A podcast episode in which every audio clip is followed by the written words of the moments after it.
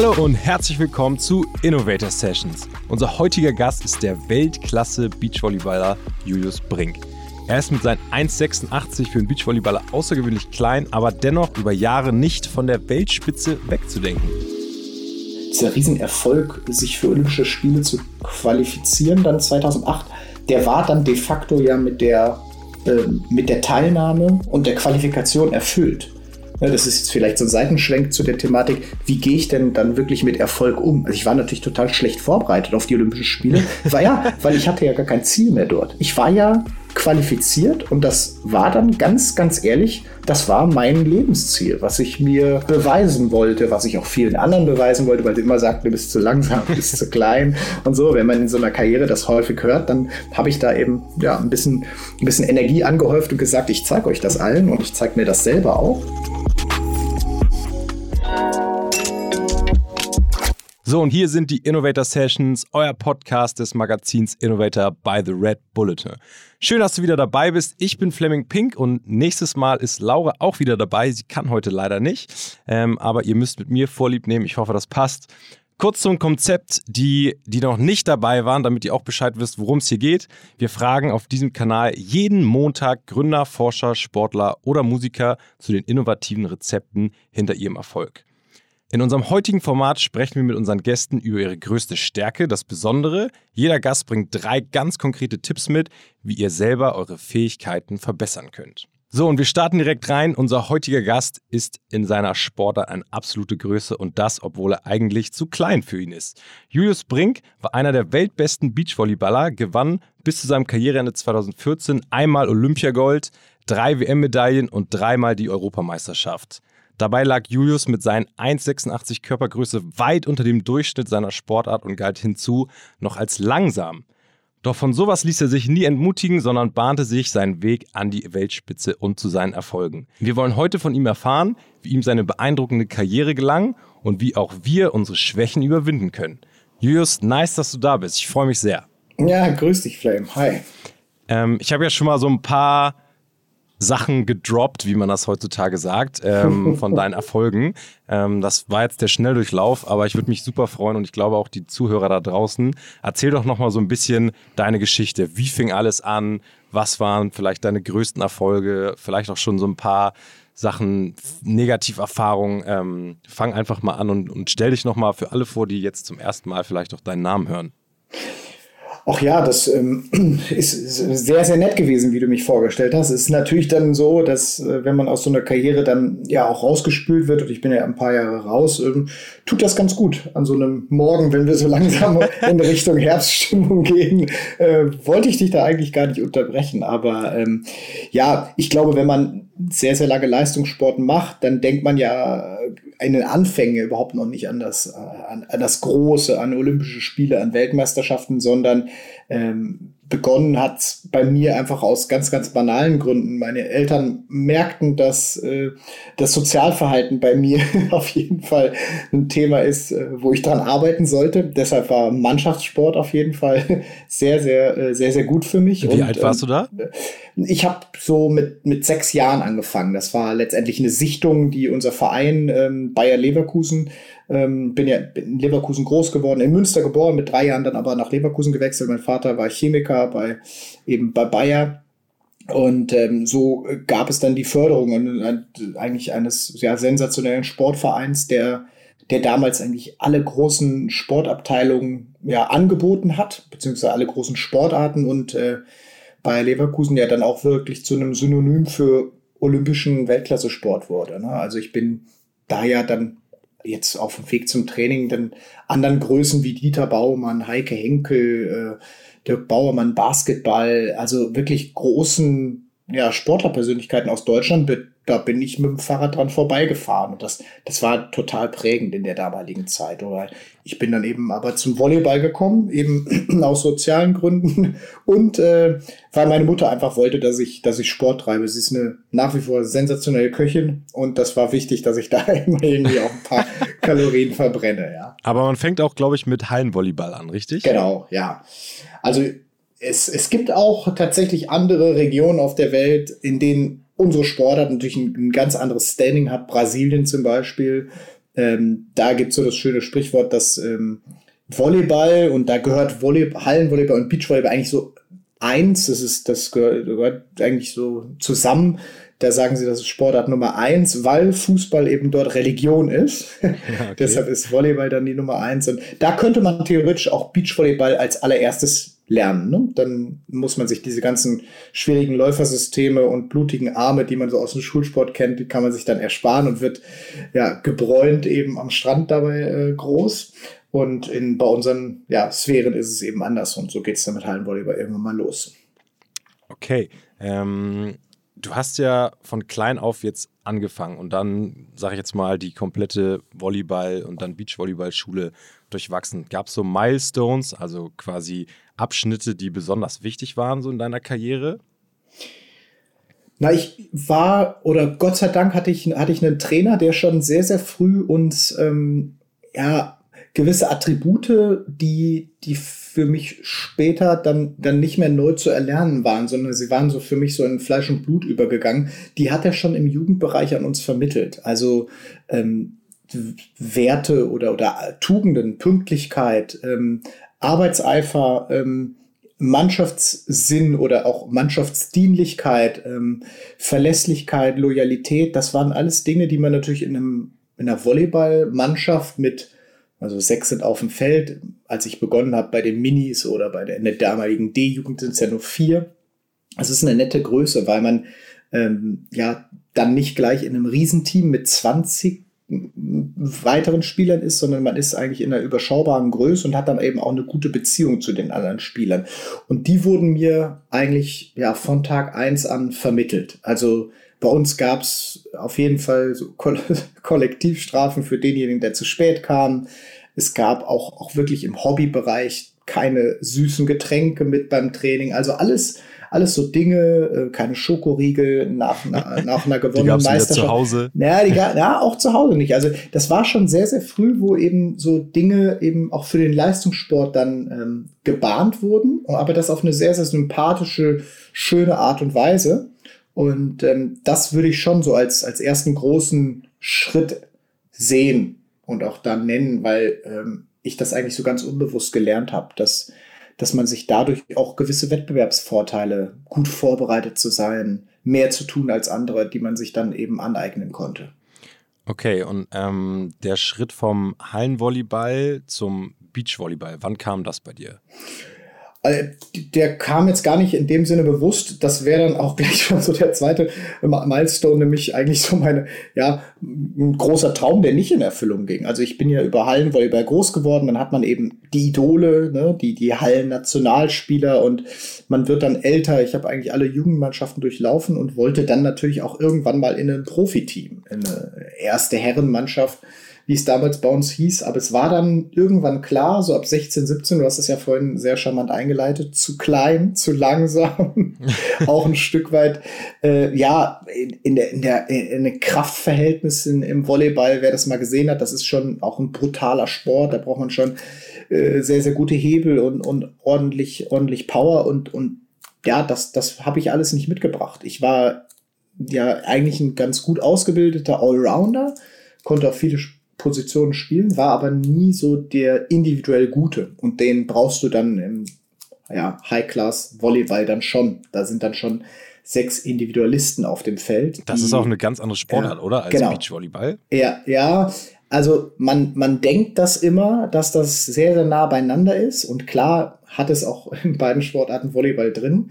Aber ähm, man sieht es immer, wenn, wenn auch wirklich gestandene Spielerinnen oder Spieler aus dem Hallenvolleyball so, ähm, so nach zwei Dritteln ihrer Karriere dann nochmal den Schritt machen in Richtung Beachvolleyball. Die tun sich extrem schwer, weil das im Anforderungsprofil dann wiederum was ganz, ganz anderes ist. Und das hat er eher so gematcht mit den Dingen, die ich äh, von Natur aus mitgebracht habe. Also ein hohes Maß an Eigeninitiative, ähm, nicht immer äh, nach, nach Hilfe fragend, sondern selber Entscheidungen treffend. Das ist im Hallenvolleyball dann immer ein bisschen problematisch, weil man sich da eher an taktische Dinge halten muss. Und im Beachvolleyball ohne Trainer daneben, ohne direkte Betreuung, war das eben für mich so ein, so ein Perfect Match. Und dann war die eine Tür, die zugeht, also die Karriere im Hallenvolleyball, ähm, dann ein bisschen traurig, aber ich kam dann schnell auf einen Pfad und habe die äh, Sportart Beachvolleyball dann für mich entdeckt. Und das war ja eigentlich dann für mich ein Sechser im Lotto. Du hast jetzt gerade schon ähm, es nochmal wiederholt und da wollen wir auch ein bisschen ins Detail gehen, nachher nochmal. Ähm, du warst jetzt eigentlich zu klein, sowohl für Volleyball wahrscheinlich und Beachvolleyball, schätze ich jetzt mal, und auch vielleicht ein bisschen zu langsam, ähm, ja. was ja, wenn man das eigentlich so runterbricht, eine Schwäche ist. Und ähm, wir wollen heute aber nicht über deine Schwäche, sondern über deine größte Stärke hier reden, die nämlich ist Schwächen überwinden. Ähm, ja. Und ich würde auch eigentlich gerne direkt mit dem ersten Tipp, den du mitgebracht hast, einsteigen. Der da nämlich ist, such dir ganz eigene Vorbilder. Genau, das, das war so etwas, ähm, was ich mir jetzt ja auch noch in Vorbereitung auf unseren Talk heute überlegt habe, ähm, dass ich eigentlich über meine Karriere hinweg immer geschaut habe, auch recht schnell aus unserer Sportart heraus, ähm, in, in welchen Bereichen andere Sportlerpersönlichkeiten, aber dann auch mal darüber hinausgehend äh, Menschen in, in, ja, in, in, in Berufen oder in Berufsfeldern, in denen es wirklich äh, um, um Top-Performance geht, eben dann Dinge anders gemacht haben. Ich habe mich dann sehr, sehr schnell auch am, am Basketball orientiert, Umgang mit Niederlagen. Hast du, ähm, gehen, hast ja. du Beispiele zu, zu solchen Vorbildern, die du jetzt gerade schon mal so angerissen hast? Ähm, also ich fand es immer, immer sehr, sehr interessant, wenn man sich so ein bisschen mit der Vita von Roger Federer auseinandergesetzt hat, dass, dass wenn man ihn jetzt so spielen sieht, äh, also der Maestro, dieses elegante, ausgeglichene, in sich ruhende, äh, hat er irgendwann mal gehört äh, und, und das war, das war auch ein Schweizer, der ihn, der ihn wohl irgendwann mal früher im Juniorenbereich mal gesehen hat, dass, dass er früher so ein Enfant terrible gewesen sein soll. Vielleicht nicht ganz so schlimm wie John McEnroe, aber ja. halt auf jeden Fall jemand, der auch mal einen Schläger zertrümmert hat und wahrscheinlich nicht nur einen. Und das kann man sich ja eigentlich, äh, zumindest ich konnte es mir, als ich es damals gehört habe, und das war so die, die absolute Blüte von Roger Federers Glanzzeiten, wobei die natürlich immer noch, immer noch glänzend ist, seine Zeit. Ähm, und da habe ich dann mal so genauer hingeschaut. Okay, was, was hat er da gemacht? Das fliegt ja so ein, so ein Sinneswandel oder auch so ein gewisser Charakteristika, die fliegt einem ja nicht zu. Und dann, dann habe ich mich da, da eben stärker mit auseinandergesetzt. Wie also machst du das dann? Also liest du dann quasi Bücher oder fährst genau, du zu seinem ich, Trainingsplatz und beobachtest ihn beim Training? Ja, das ist bei Roger Federer ein bisschen schwieriger. Ja. ähm, aber ich habe da ein bisschen recherchiert ganz normale Internetrecherche. Ich habe mich mit Sportpsychologen darüber unterhalten, ähm, die diese Thematik ja auch von, von anderen Sportlern, die vielleicht jetzt gar nicht so in der Öffentlichkeit standen wie Roger Federer, eben kannten. Also diese Thematik, äh, seine Gefühle irgendwo im Griff zu halten, mit Wut und Frustration umzugehen. Das, das ist ja jetzt nicht nur ein Thema aus dem Tennis. Tennis passt halt zu Beachvolleyball sehr, sehr gut, weil es auch eine Rückschlagsportart ist und dieser Umgang mit einer direkten Rückmeldung, also Konfrontation von Erfolg und Misserfolg, natürlich eher dem Spiel Beachvolleyball oder Volleyball sehr, sehr nah ist. Aber ich habe dann ein bisschen recherchiert und geschaut, wie, wie kann man damit umgehen. Und das war jetzt zum Beispiel ein, ein Punkt, aber sicherlich auch jemand, ähm, äh, der mich in unserer Sportart zum Beispiel immer begleitet hat, war eine große Koryphäe Emanuel, den wir auch im Olympiafinale dann besiegen konnten, wie er sich außerhalb des Platzes gibt, wo lässt er Energie, wie verhält er sich gegenüber Fans, wie professionell zeigt er sich. Ähm, der hat sich eigentlich immer so, so eine Art Aura um sich herum aufgebaut, um auch so eine gewisse Distanz gegenüber Fans zu haben, da nicht zu viel Energie zu verlieren innerhalb eines Turniers. Und das sind dann immer Dinge, wo ich, wo ich mal hingeschaut habe. Ähm, auch eben, ich habe es ja gerade angesprochen, diesen Umgang mit mit äh, kleinsten Rückschlägen innerhalb eines Satzes, verlorene Punkte, die man, äh, ja, die man schmerzhaft irgendwo auch wegstecken muss, um einen Satz zu gewinnen. Niemand gewinnt ja im Beachvolleyball-Sätze 21 zu 0. Mhm. Und so werden auch die meisten Sätze im Tennis nicht 6 zu 0 oder so ausgehen.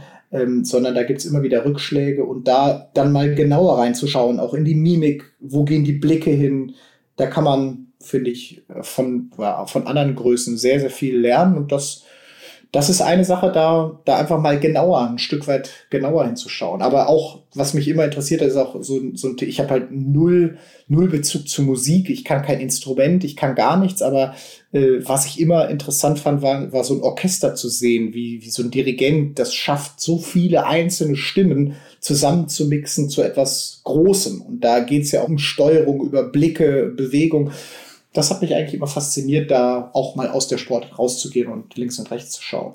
Ich wollte gerade sagen, für unsere Zuhörer der Innovator Sessions natürlich auch wichtig, sind jetzt nicht alle Sportler und diesen Tipp, such dir ganz eigene Vorbilder, kannst du in jedem Bereich eigentlich anwenden, auch natürlich im Beruf oder ähm, bei allen anderen Hobbys, die man sonst so haben kann. Also ähm, das ist jetzt nicht nur aufs Sport runtergebrochen, sondern ich glaube ein sehr, sehr breit gefächerter Tipp, den ja. man ähm, hier echt mit dem wir schön reingestartet sind, würde ich ja. sagen. Ich habe es auch, wenn ich, da, wenn ich, das noch ergänzen darf, ich habe es dann tatsächlich am Anfang so gemacht, dass ich, wenn ich das irgendwo festgestellt, dass jemand damit sehr, sehr gut umgeht, habe ich es einfach stumpf kopiert. ja, also perfekt. ich habe jetzt nicht wie ein Dirigent, wie ein Dirigent darum gezappelt auf dem Beachvolleyballfeld, aber ähm, äh, ich habe es teilweise einfach, einfach relativ. Hast du da auch ein Beispiel, kopiert. was du kopiert hast? Das würde mich jetzt interessieren. Ja, ich, wir hatten es zum Beispiel so, dass man ähm, im Beachvolleyball ja relativ schnell äh, außer Puste gerät. Und äh, wir haben so eine 12-Sekunden-Regel. Jetzt kann so ein Ballwechsel halt auch mal sehr, sehr lang werden und man kann sehr, sehr viel Laktat in den Beinen anhäufen. Ähm, das heißt, du musst irgendwie gucken, dass du deine Atmung wieder kontrollierst, weil die nächste Aktion ja losgeht. Du kannst natürlich eine Auszeit nehmen, das kannst du aber nur einmal im Satz. Und äh, so bist du eigentlich auch immer unter laktazider Vorbelastung irgendwo so ein Stück weit gehandicapt für den nächsten Ballwechsel. Das kann Gegner natürlich wunderbar ausnutzen.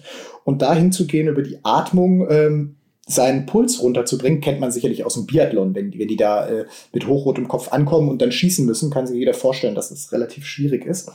Ähm, da kann man über Atmung und Atemtechniken sehr, sehr viel machen. Die hatte ich damals noch überhaupt nicht drauf. Ich habe aber gesehen, dass das ein Beachvolleyballspieler sehr, sehr gut macht und habe es dann einfach äh, mit langen Atemzügen letztendlich kopiert. Das war dieser Emanuel und äh, der hat das immer ja, sehr, sehr gut hinbekommen und ich habe es dann auch gemacht. Ich habe es nie kontrolliert, ob das überhaupt die richtige Atmung ist, aber ich habe gemerkt, dass es mir über die Atmung eben gelingt, äh, da Ruhe in meinen Körper zu bringen in den Momenten. Das war jetzt ein Beispiel zum Beispiel. Okay, cool. Ähm, Im Intro habt ihr es schon gehört, äh, liebe Zuhörer, Julius hat Olympia Gold gewonnen. Das ist wirklich das, wovon, glaube ich, jeder Sportler träumt und das Größte, was man irgendwie erreichen kann, eine Olympiamedaille und dann auch noch die goldene. Ähm, so ein großes Ziel, sich irgendwie auszusuchen, ist, ist wirklich fast utopisch, aber dein zweiter Tipp ist super, super spannend, gerade ähm, was das Herantasten an Ziele angeht. Der zweite Tipp, den du nämlich heute mitgebracht hast, ist, zerlege deine Ziele. Da bin ich jetzt mal gespannt. Ähm, was hast du dazu zu sagen? Ja, im, im Sport ist es, glaube ich, relativ einfach, das zu tun, weil ähm, die Abläufe dann, dann doch sehr, sehr gleich sind. Eine Saison auf die nächste folgt. Und ich glaube, was, was ganz wichtig ist, dass man grundsätzlich etwas braucht, für das man brennt. Also ich habe das immer so, dass das Feuer in einem definiert. Ähm, bei mir war das ganz, ganz lange dass ich einmal Olympische Spiele erleben möchte. Dafür bin ich morgens aufgestanden, dafür habe ich Dinge im Leben untergeordnet und dafür war ich bereit, ja, nahezu alles zu tun. Wie alt und, warst du da, als du dir das Ziel festgelegt hast? Ja, ich, war, ich weiß noch, dass das, äh, dass mich, äh, und da kommt vielleicht wieder der Schwenk zur Musik, dass mich das Lied One Moment in Time halt total berührt hat. Mhm. Ähm, das war ähm, der Olympiasong aus Barcelona, wenn ich recht informiert bin, richtig? Oh, da fragst du mich was. Ja. Kann ich das, das nicht so sagen. Doch, das, wir werden es recherchieren. Ähm, und äh, ja, das, das war ein Song, äh, der ja irgendwie so mein, mein Herz gepackt hat und ich während der, ja, Barcelona 92, ich habe es gerade parallel gegoogelt, ja, ähm, der, der mich halt irgendwie so an Olympia ge ge gefesselt hat. Ne? Ich war da zehn Jahre alt, also man, man versteht so in etwa, was, was das ist, ein großes Sportevent da sind Deutsche mit dabei. Wenn gejubelt wurde, dann konntest du sehen, dass das definitiv mal ein anderer Jubel ist als jetzt ein normales Tor in der Bundesliga. Ich war damals natürlich auch Fußballfan von Bayer Leverkusen. Und du siehst Sportler, die weinend auf dem Podest stehen. Das, das hat halt was mit mir gemacht. Ich weiß das noch, wie das, wie das war. Ich war da mit meiner Familie im Urlaub und mit meinen Cousins unterwegs und wir haben uns dann die Sportevents so parallel dann ein bisschen angeschaut. Und das, das hat mich irgendwie getriggert und äh, beschäftigt. Und ja, so, so, so war dann das etwas, wo ich dann irgendwann merkte, oh wow, Volleyball gibt's auch bei Olympia. Und das war ja die Phase im Hallenvolleyball, wo ich dann auch da mal hin wollte. Und dann mich eben noch mehr angestrengt habe, ist im Hallenvolleyball aber dann auch nie erreicht habe. Aber das ist etwas, was gar nicht so ein Ziel ist, sondern das war für mich so ein Traum. Also das, das mhm. muss, finde ich, so übergeordnet oder in einem sein. Und ich bin mir sicher, wenn man da sehr, sehr ehrlich mit sich ist, ich glaube, das ist eh so das A und O, dass man sich, sich selber nicht belügen sollte und das kein, kein, gutes Ding wäre, das zu tun, ähm, dass man da sehr, sehr ehrlich ist, was, was, was die Ziele sein können. Und äh, meins war dann eben, das wirklich anzugehen und zu schaffen. Und irgendwann kam ich dem Ganzen ein Stück weit näher. Das war dann ja meine olympische Geburt sozusagen 2008 in Peking. Mhm. Und ähm, da konnte man dann, und das ist dann vielleicht auch so diese Zieldefinierung, das, das kann man natürlich dann, dann runterbrechen in, in gewisse Einzelteile. Also zu sagen, ich möchte zu den Olympischen Spielen, ist ja relativ abstrakt, aber wie gehe ich das an? Und sich dann wirklich Pläne zu machen, okay, was auch zu überlegen, was kann ich im Kleinen heute tun, damit das Große erreicht wird. Ne? Also wenn ich dann darüber nachgedacht habe, was kann ich heute machen? Ich habe heute zwei Einheiten. Äh, ich kann mich sehr gut vorbereiten. Ich kann mich noch mental nochmal darauf einstellen, in welcher Phase bin ich gerade. Äh, was ist heute wichtig? Und das sind dann ja kleinste Dinge zum Beispiel einen guten Pressetermin hinzulegen, der jetzt überhaupt nichts mit der Performance als Beachvolleyballer zu tun hat. Aber wenn das eben der Tag ist, was kann ich heute tun? Dann kann ich zum Beispiel ja, das möglichst professionell machen, mich gut verkaufen, dann vielleicht eine gute Vermarktung anschließen, um daraus Gelder zu generieren, um ein besseres Trainingslager zu haben. Und so kann man sich also im Beachvolleyball muss man die Trainingslager immer selber finanzieren, deshalb wähle ich gerade dieses Beispiel. Ähm, okay. Ist natürlich auch relativ einfach gewählt. Man kann auch sagen, es geht um eine Technikeinheit und die ist relativ dröge, aber vielleicht kann ich mit dieser Technik mir den Wettbewerbsvorteil gegenüber meinem Gegner erarbeiten und uns so runterbrechen auf kleinste Dinge und dann natürlich Zwischenziele innerhalb einer Saison. Und das war ja einleitend von mir so der, der Link, dass es im Sport eben schön und einfach ist, sich die, die Ziele so ein bisschen aufzuteilen und zu zerlegen in kleinste Etappen dann. Auch hier kannst du wieder die Brücke schlagen zum, sag ich jetzt mal, Arbeitsalltag. Mhm. Ähm, es gibt sicher viele da draußen, die eine gewisse berufliche Karriere hinlegen wollen, die man auch wahrscheinlich kleiner stückeln kann und mit deinem Tipp ja auch sollte, denn die Zwischenetappen sind letztendlich auch der Weg zum Ziel. Und ähm, auch hier alle, die zuhören, ähm, es geht nicht nur um Sport, sondern auch ganz allgemein gesagt, ähm, probiert es einfach mal aus. Wenn ihr ein großes Ziel habt, guckt mal, was die Zwischenetappen sind und dann äh, stückelt es mal auf. Du hast eben schon äh, Peking 2008 angesprochen. Mhm. Ähm, das waren ja deine ersten Olympischen Spiele und erstmal allein da wahrscheinlich der Moment, dahin zu fahren, ähm, war schon mal eine Bucketlist, also quasi ein Traum, der wahr wird. Ähm, ich glaube, dann ist es, wurde es für dich vielleicht zum Albtraum. ähm, und äh, jetzt wird es echt spannend, denn bei deinem dritten Tipp wollen wir über Niederlagen reden. Du hast nämlich als dritten Tipp mitgebracht, nutze deine Niederlagen. Ja, ich, ich spreche da eigentlich immer sehr, sehr gern drüber, weil ähm, ich finde, dass in, in unserer Kultur ähm, immer noch, ja, nicht ein Tabuthema ist. Wir entwickeln uns da langsam. Äh, mhm. Und es sind aber letztendlich ähm, oftmals nur die bereit, über Niederlagen zu sprechen, die dann später Erfolg hatten. Ähm, ich glaube, dass die Kraft, die man daraus ziehen kann, ähm, nämlich eine, eine viel größere Offenheit zu haben, auch einen emotional touchiert sein im Moment der Niederlage halt eine, eine ganz, ganz groß ist. Für mich, also für mich war es auf jeden Fall so. Also du hast es ja gerade erwähnt, ich habe auch schon mal drüber gesprochen, dieser, dieser Riesenerfolg, sich für Olympische Spiele zu qualifizieren, dann 2008, der war dann de facto ja mit der, äh, mit der Teilnahme und der Qualifikation erfüllt. Ja, das ist jetzt vielleicht so ein Seitenschwenk zu der Thematik, wie gehe ich denn dann wirklich mit Erfolg um? Also ich war natürlich total schlecht vorbereitet auf die Olympischen Spiele. war ja, weil ich hatte ja gar kein Ziel mehr dort. Ich war ja qualifiziert und das war dann ganz, ganz ehrlich, das war mein Lebensziel, was ich mir beweisen wollte, was ich auch vielen anderen beweisen wollte, weil sie immer sagten, du bist zu langsam, du bist zu klein und so. Wenn man in so einer Karriere das häufig hört, dann habe ich da eben ja ein bisschen, ein bisschen Energie angehäuft und gesagt, ich zeige euch das allen und mhm. ich zeige mir das selber auch. Und dann war ich da und so habe ich dann da auch gespielt, nämlich relativ bescheiden. Ich habe das genossen. Olympische Spiele machen jetzt auch mit Athleten immer was. Also das ist kein Turnier wie jedes andere. Es ist eine ganz, ganz besondere Erfahrung, aber auch eine Riesendrucksituation. Natürlich wollte ich da auch gudieren, aber ich hatte kein Ziel. Ähm, und so bin ich da angetreten als Dritter der Setzliste mit meinem Partner und wir sind äh, ja krachend gescheitert. Also in dem Sinne eine, eine starke Niederlage, auch wenn ich kein Ziel hatte. Besser spielen wollte ich auf jeden Fall. Und ähm, in dem Moment ist man natürlich mal offener, wenn man es zulässt, äh, sich auch stärker zu hinterfragen. Und ähm, in, in meinem Sportlerdasein war es auch so, dass ich über Niederlagen und Rückschläge halt nicht gern sprechen wollte. So wie es auch in unserer Gesellschaft häufig so ist. Mhm. Dass, dass man da schon ein bisschen bohren muss, dass man auch ein gutes Verhältnis zu jemandem haben muss, um darüber fragen zu dürfen. Das leitet man ja auch oft so ein, darf es, entschuldigen Sie, aber dürfte ich da vielleicht fragen, sind Sie bereit, darüber zu sprechen? Da ich so, ja, ist ja, ist ja vollkommen in Ordnung. Ich habe dann festgestellt, dass es auch in anderen Kulturen ganz, ganz anders äh, zugeht. Also Europa ist da, finde ich, mal so salopp gesagt, irgendwo ja so ein Zwitter zwischen einer asiatischen und einer amerikanischen Kultur. Weil ähm, wie, wie läuft in Asien, das in Asien ist es halt so, dass man ein Stück weit auch, auch sein Gesicht verliert. Ähm, also äh, das, das ist, ein, ist natürlich ein ganz anderer Kulturkreis, aber ich habe das, hab das mehrfach erlebt, dass, dass Trainer äh, auch in meiner Zeit, und ich habe ja jetzt Beachvolleyball gespielt, professionell so von,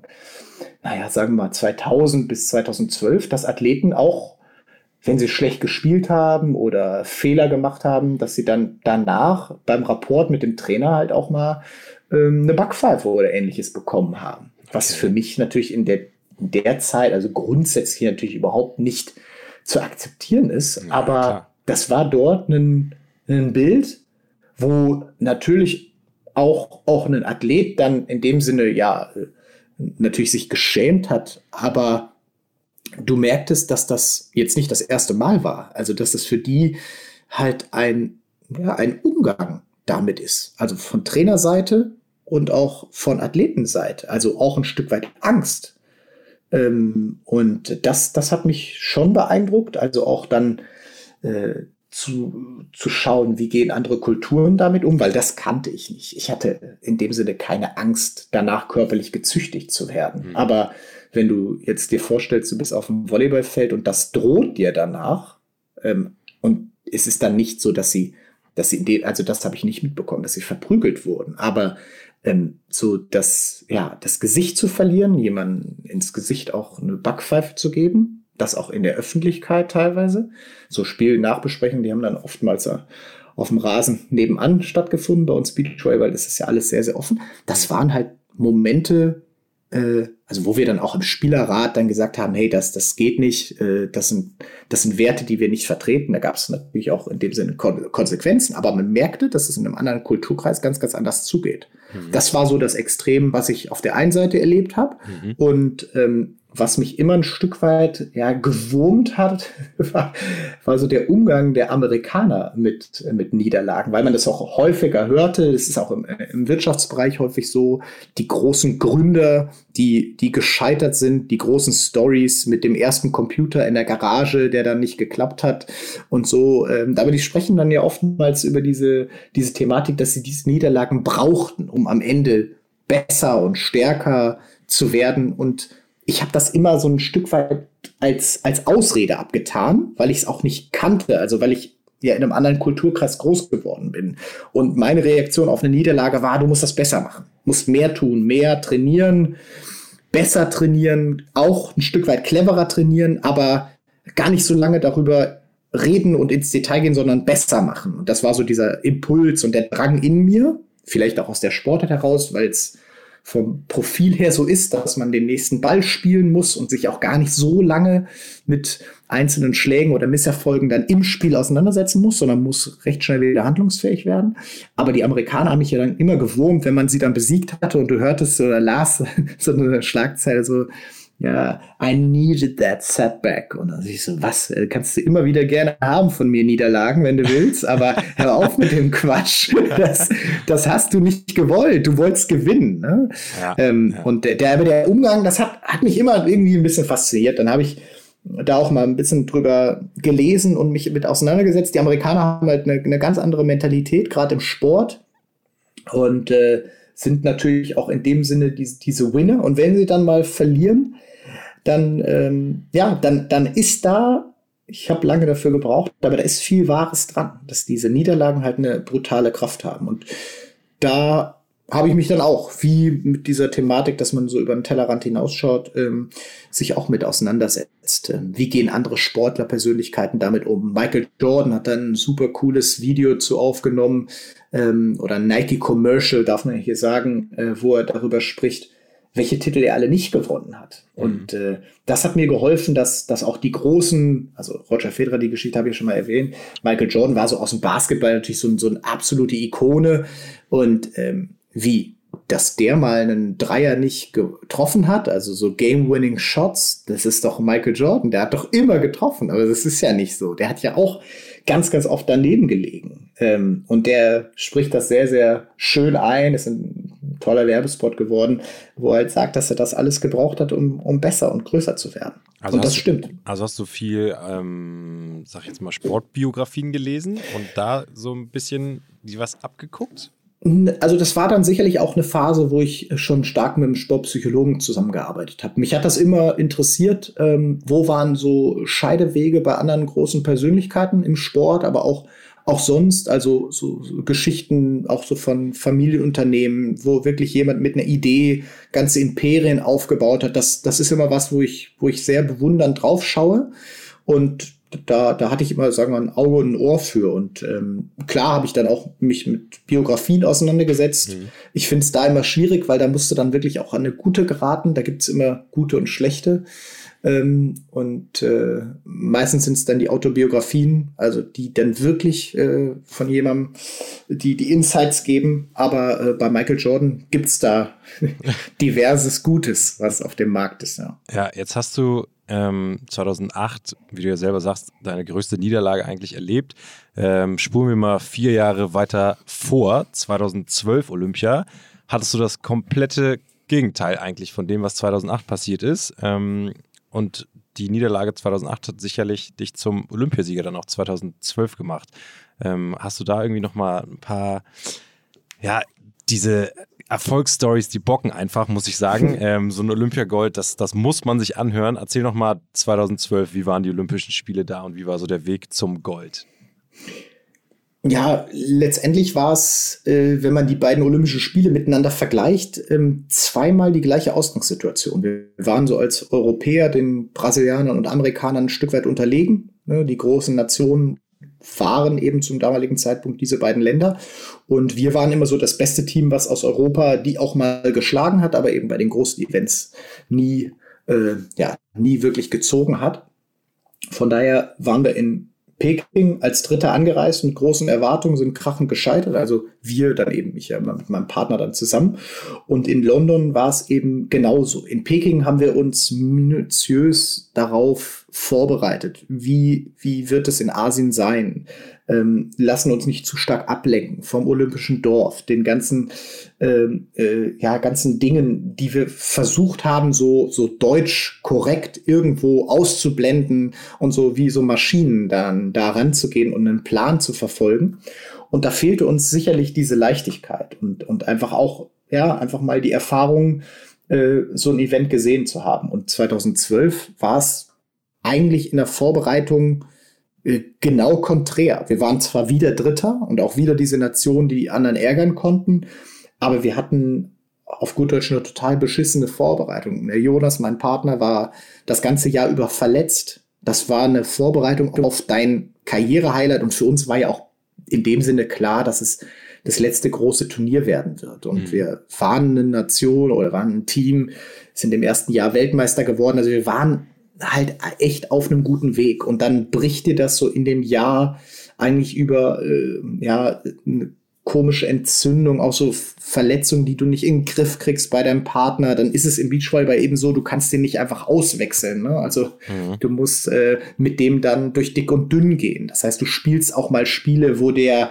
auf gut Deutsch ähm, komplett im Sack ist, also verletzt ist und du musst dann einfach auch an Turnieren teilnehmen, um diesen Wettkampfstress wieder ein Stück weit zu haben. Du weißt, das wird kein gutes Ergebnis und, und so plätschert so eine Saison eine Vorbereitung eigentlich dahin und das ist, ist desaströs. Also wir sind da hingefahren, haben uns eingekleidet, aber mit hohen Erwartungen sind wir da eigentlich nicht hin. Und das war eigentlich, äh, auch wenn man denkt, man muss sich auf Olympische Spiele und so perfekt genauso Vorbereitung, wie wir es 2008 gemacht haben, ist das der Beweis, dass es nicht tun muss. Also wir haben dann mit uns beschäftigt und gesagt, so ist es. Ne, wir, wir gehen da gemeinsam durch. Jonas konnte auch vor Ort eigentlich kaum trainieren. Also spielen da ja einen Rhythmus über zwölf Tage, immer mit Pausentagen, die man im sonstigen Turnierablauf nicht hat. Ähm, er konnte da nicht trainieren. Ich musste alleine trainieren. Ne? Beachvolleyball, wenn man sich überlegt, 50 Prozent des Teams fehlt, äh, rechnet das mal auf eine Hockey- oder Basketballmannschaft hoch. Ne? Das ist, da ist der Trainingsbetrieb gar nicht möglich. Ja, ja und so war's. Aber wir hatten vielleicht den Vorteil, dass wir uns auch von dem großen Ganzen nicht haben ablenken lassen. Und dann gibt es so eine goldene Regel, dass bei Olympia oftmals, äh, klar fallen da auch ein paar Rekorde, aber in den Spielsportarten sagt man so, wenn du das schaffst, 80 Prozent deiner maximalen Leistung abzurufen, dann wirst du eine Medaille gewinnen. Oder zumindest sehr, sehr viele Teams hinter dir lassen, ähm, weil es eben so besonders ist und unter Drucksituationen eben viele Teams leiden. Mhm. Und so war es auch. Und wir haben einfach das gespielt, was wir konnten, uns auf uns konzentriert, ne, das Sichtfeld sehr, sehr klein gehalten und das ja, hat dann für uns gepasst. Und wir waren, es fällt mir schwer, das äh, zu beschreiben, es war ein Flow. Also egal, was man angefasst hatte, man war wie so, wie so beseelt. Ich konnte auf einmal Bälle schlagen, die, die ich so noch nie äh, geschlagen habe. Ich war ja nie jemand, der jetzt, der jetzt irgendwie was außer, habe ich ja gerade schon mal erwähnt, außergewöhnlich gut konnte. Und da habe ich Aufschläge gemacht, hat so, wow, der Ball fliegt ja heute wie von alleine. Und ja, das waren ja alles legale Mittel, wie wir da eben aufgetreten sind. Und das war dann genau das andere, also das Gegenteil zu Peking dann. Ja, abgefahren. Also schöne, schöne Erfolgsgeschichte mit Ups und Downs und zum Glück am Ende mit einem absoluten Highlight äh, abgeschlossen. Ähm, wir müssen leider jetzt auch diese Session abschließen, denn die Zeit flog mal wieder und ich äh, bedanke mich für einen richtig, richtig tollen Podcast. Ich fasse noch mal ganz kurz für unsere Zuhörer der Innovator Sessions zusammen, was für coole drei Tipps du hier heute mitgebracht hast, damit ihr es auch noch mal aufschreiben könnt. Und zwar zu deiner größten Stärke Schwächen überwinden hast du als erstes mitgebracht. Such dir ganz eigene Vorbilder. Heißt, äh, guck mal über den Tellerrand hinaus, ähm, lass dich wirklich von anderen Sportarten oder anderen Berufen und ganz individuellen Menschen äh, berieseln und, und form dir quasi dein eigenes Ich. Als zweites hast du mitgebracht, zerleg deine Ziele. Ähm, heißt eigentlich konkret das große Ziel in kleine Etappen aufstückeln und jedes kleine Ziel quasi Step by Step erreichen, um dann das große vielleicht auch am Ende zu erreichen, wie zum Beispiel bei dir ein Olympiagold, äh, wo du schon als kleines Kind von geträumt hast. Und als dritten Tipp hast du mitgebracht, nutze deine Niederlagen, lerne mit Niederlagen umzugehen, ähm, arbeite daran, guck auf dich selber, analysiere dich selber und ähm, mach daraus eigentlich nur noch eine Stärke am Ende. Ähm, und äh, damit muss ich diesen Podcast leider abschließen. Ich habe äh, eigentlich Bock, noch ein bisschen weiter zu quatschen, aber ich wir auch. haben keine Zeit. Darum ähm, bedanke ich mich ganz, ganz herzlich in erster Linie bei dir. Ich freue mich, denn du bist nächsten Montag auch nochmal am Start in der Toolbox-Folge. Aber für heute war es das erstmal mit den Innovator Sessions, eurem Podcast des Magazins Innovator by the Red Bulletin. Und falls ihr es noch nicht gemacht habt, abonniert uns auf jeden Fall und schickt uns Feedback. Wir freuen uns über jede Einsendung und äh, antworten auch zu 100 Prozent. Also ganz, ganz äh, herzlich willkommen. Feedback immer an uns. Und äh, Julius, ich freue mich auf dich nächsten Montag. Da machen wir in der Toolbox-Folge nochmal eine kurze, knackige Fragerunde und du erzählst die wichtigsten Werkzeuge und Inspirationsquellen hinter deinem Erfolg. Ich freue mich drauf. Ich mich ja. auch. Also, Danke mach's gut. Bis nächste Woche. Hau rein. Bis dann. Ja, ciao. ciao.